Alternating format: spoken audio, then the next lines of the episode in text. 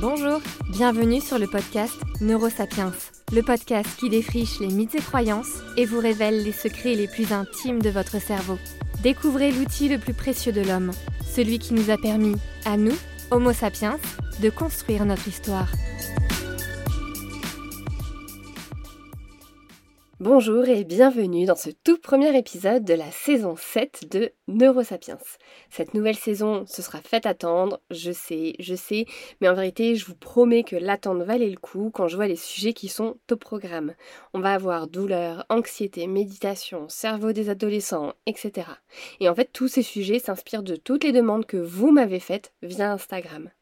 Et ça, c'est sans oublier un sujet qui a un succès fou aujourd'hui, non seulement auprès de vous, parce que vous me le demandez plein de fois, mais aussi au sein même des sujets de recherche. Je parle bien sûr de l'alimentation, notre sujet du jour. Alors, faut savoir que j'ai déjà créé un épisode sur l'alimentation, et plus précisément sur le lien ventre-cerveau. Mais ça, c'était il y a trois ans. Et c'était le tout premier épisode de Neurosapiens. Si ça vous amuse, vous pouvez aller le réécouter. La qualité audio n'est pas du tout la même. Euh, L'aisance au micro n'est pas la même non plus. Euh, personnellement, c'est assez marrant de l'écouter. Euh, en tout cas, dans cet épisode, on avait vu euh, le lien entre alimentation et fonctions cognitives, comme par exemple son lien avec la mémoire, la prise de décision, etc. Sauf qu'en fait, le lien entre cerveau et alimentation, c'est un domaine qui est en pleine expansion. Il y a des centaines d'études qui sortent chaque année. Alors après, il y a à boire et à manger, bien évidemment, mais tout ça pour dire que en trois ans, bah, il est temps de refaire en fait un point sur les études publiées. C'est pour ça que ce sujet va se découper en deux épisodes, tant les recherches sont nombreuses et passionnantes. Dans ce premier épisode, nous reverrons comment fonctionne la dynamique ventre-cerveau, parce que c'est une base qu'il faut avoir en tête pour comprendre la suite, et ensuite on verra les liens particuliers qu'entretient euh, la nutrition avec la santé mentale. Et dans deux semaines, nous aborderons les études plus neuro qui ont été faites dernièrement sur l'alimentation. Par exemple, on va regarder comment la nourriture protège le cerveau du vieillissement et de la maladie d'Alzheimer, comment nos préférences alimentaires se construisent, ou encore comment la simple vue de nourriture peut réduire notre appétit. Allez, c'est parti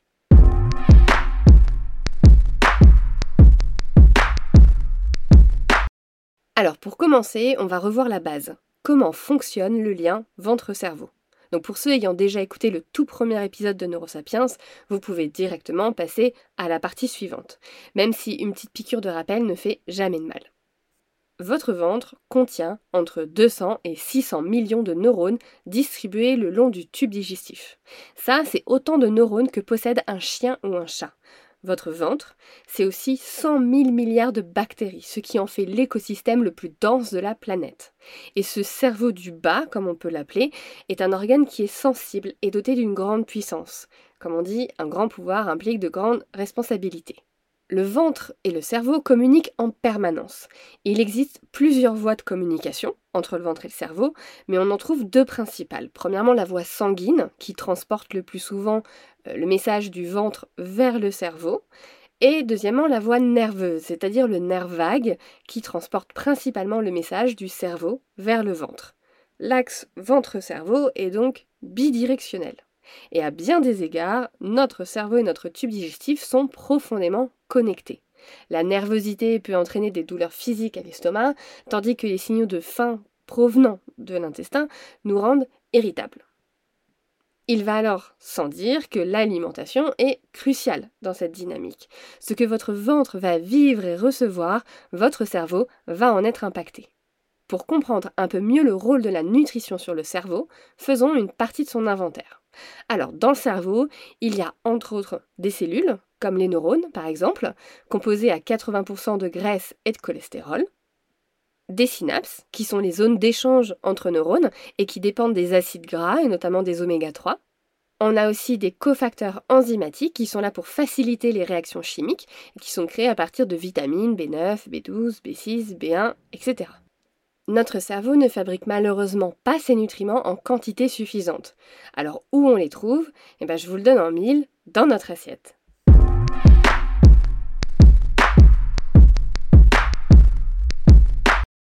Commençons par aborder dans cet épisode le lien entre nutrition et santé mentale.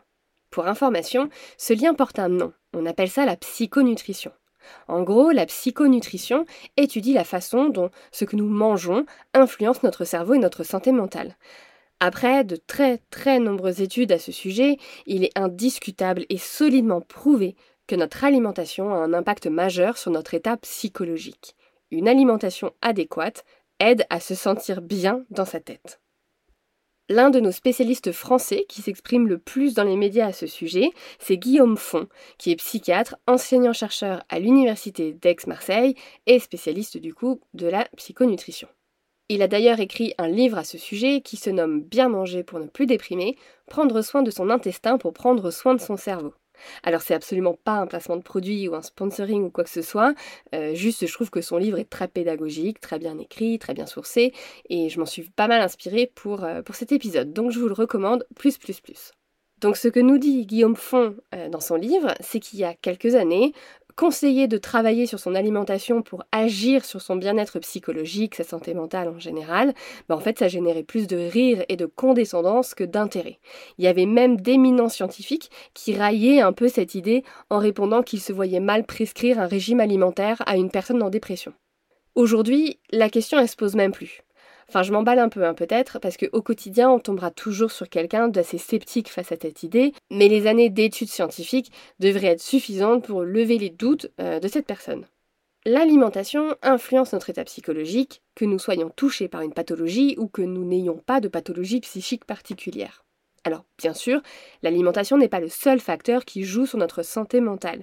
Si vous êtes en épuisement professionnel parce que votre quotidien au travail est affreux, euh, mieux manger ne résoudra pas tous vos problèmes. Néanmoins, votre alimentation vous aidera à avoir plus de ressources, plus d'énergie euh, pour y faire face et euh, entamer un changement.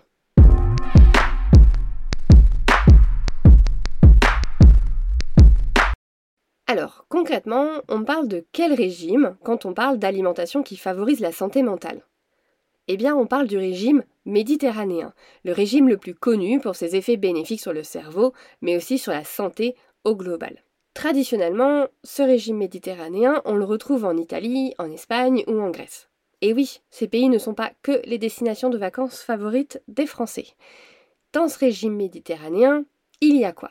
Eh bien, on y trouve beaucoup de fruits, de légumes, de poissons, céréales complètes, noix, huile d'olive, légumineuses et de la viande maigre. Les bénéfices de ce régime ont été notamment prouvés par une étude très connue menée par Almudena Sanchez Villegas de l'Université de Las Palmas de Gran Canaria. Durant six ans, elle et ses collègues ont suivi l'alimentation de plus de 12 000 Espagnols. Leur conclusion les personnes qui mangent méditerranéen ont jusqu'à 30% de risque en moins de développer une dépression. En plus d'avoir un impact pour soigner la dépression, cette étude montre que ce régime aide à prévenir le risque de dépression, ce qui est très rare, parce qu'en dehors de l'alimentation, ce double pouvoir de soin mais aussi de prévention n'est aujourd'hui possédé que par l'activité physique et la méditation de pleine conscience. Plus généralement, une méta-analyse de 2020 a montré que la consommation régulière de légumes diminue de 9% le risque de dépression et celle de fruits de 15%. Les études explorant le lien entre santé mentale et alimentation se concentrent surtout sur la dépression, parce que c'est la maladie mentale la plus fréquente. Un Français sur cinq en souffrira au cours de sa vie. Et celle-ci est très handicapante au quotidien. Par conséquent, toute découverte sur les pouvoirs de l'alimentation dans la prévention et la guérison de la dépression est un grand pas en avant. Au-delà du régime méditerranéen, deux autres éléments ont montré leur effet positif sur la santé mentale et plus particulièrement sur la dépression. Premièrement, les oméga 3 de nombreuses méta-analyses, dont celle de Molendic en 2018, ont montré que les patients dépressifs possèdent un taux d'oméga 3 plus faible que la moyenne et qu'en consommer est bénéfique contre cette pathologie. Et pour info, les oméga 3 sont des acides gras très présents dans l'huile d'olive ou les poissons gras comme le saumon. L'avantage des oméga 3, c'est qu'en plus, ils ne provoquent aucun effet indésirable et participent au bon fonctionnement global du cerveau. De plus, les oméga 3 ont un pouvoir anti-inflammatoire. Et bien que de nombreux facteurs jouent un rôle dans le développement de la dépression, elle a quand même souvent été associée à une réaction inflammatoire au sein du système nerveux central et périphérique. Du coup, bah, on comprend que les oméga 3, c'est un peu deux pierres, trois coups. Le deuxième élément ayant montré un effet positif sur notre état psychologique est notre microbiote. Votre ventre est constitué d'un microbiote, c'est-à-dire de bactéries. En tout, ce sont 100 000 milliards de bactéries, comme je vous disais, qui élisent domicile dans votre ventre. De quoi devenir riche, en gros, si vous leur demandez de payer un loyer. Il existe de nombreuses familles de bactéries, et toutes ces familles sont essentielles. Cependant, selon votre génétique et vos expériences de vie, eh ben, certaines bactéries peuvent être présentes de façon plus ou moins importante, et ça, ça impacte votre santé mentale. Par exemple, des chercheurs de l'Université catholique de Louvain en Belgique ont observé en 2019 que deux groupes de bactéries intestinales, alors je vous le dis pour vous la péter un petit peu, mais bon, me demandez pas de vous les épeler, Coprococcus et Dialister. Et bien on a remarqué que ces deux groupes de bactéries intestinales étaient beaucoup moins présentes chez les personnes atteintes de dépression. La présence de ces bactéries dans notre ventre semblerait donc avoir une fonction protectrice contre les symptômes de dépression et permettrait en quelque sorte euh, une qualité de vie un peu plus élevée. Malheureusement, ces bactéries ne se trouvent pas dans notre alimentation. Elles sont présentes ou elles ne le sont pas dans votre intestin. Depuis, de nombreuses études, comme celle de Kakengo en 2019, ont conclu à l'efficacité des probiotiques contre la dépression chez les êtres humains. Probiotiques riches du coup euh, en ces fameuses bactéries protectrices. La dépression, comme je vous disais, c'est la pathologie mentale la plus étudiée jusqu'à maintenant. Mais on commence aussi à avoir des résultats très concluants sur l'efficacité des oméga 3 et des probiotiques, sur les troubles anxieux, ainsi que sur l'hyperactivité et l'addiction. Mais ça, ce sera peut-être un autre épisode dans 3 ans.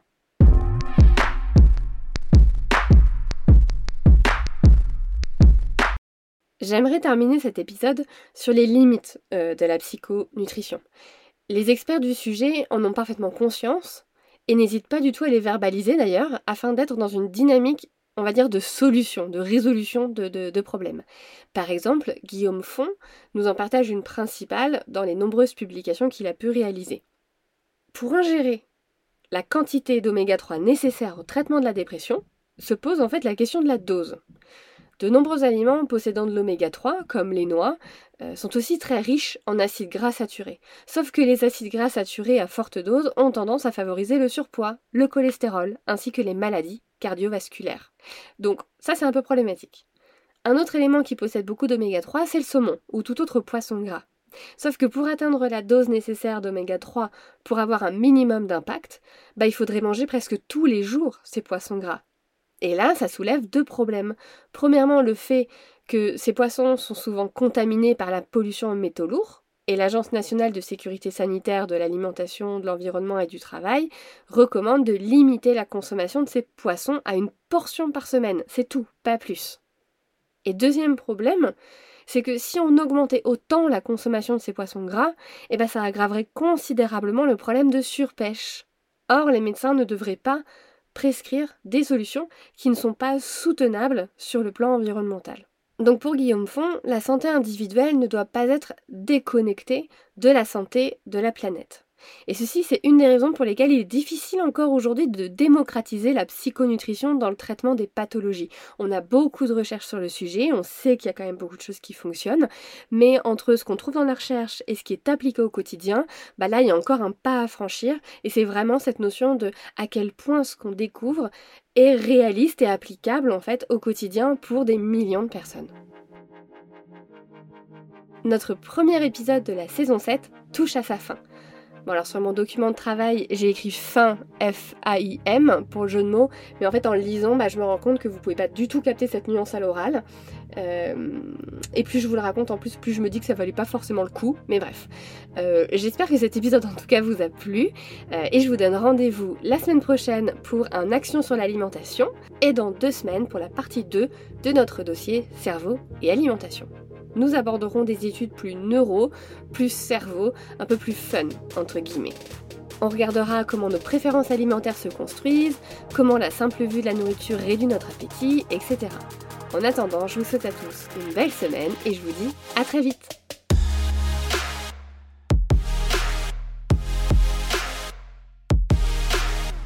Si cet épisode vous a plu et si Neurosapiens au global vous plaît, je vous invite à laisser 5 étoiles sur Spotify et Apple Podcast, ainsi qu'un commentaire sur Apple Podcast, toujours. Neurosapiens est produit et distribué en collaboration avec l'Acme Productions. Ciao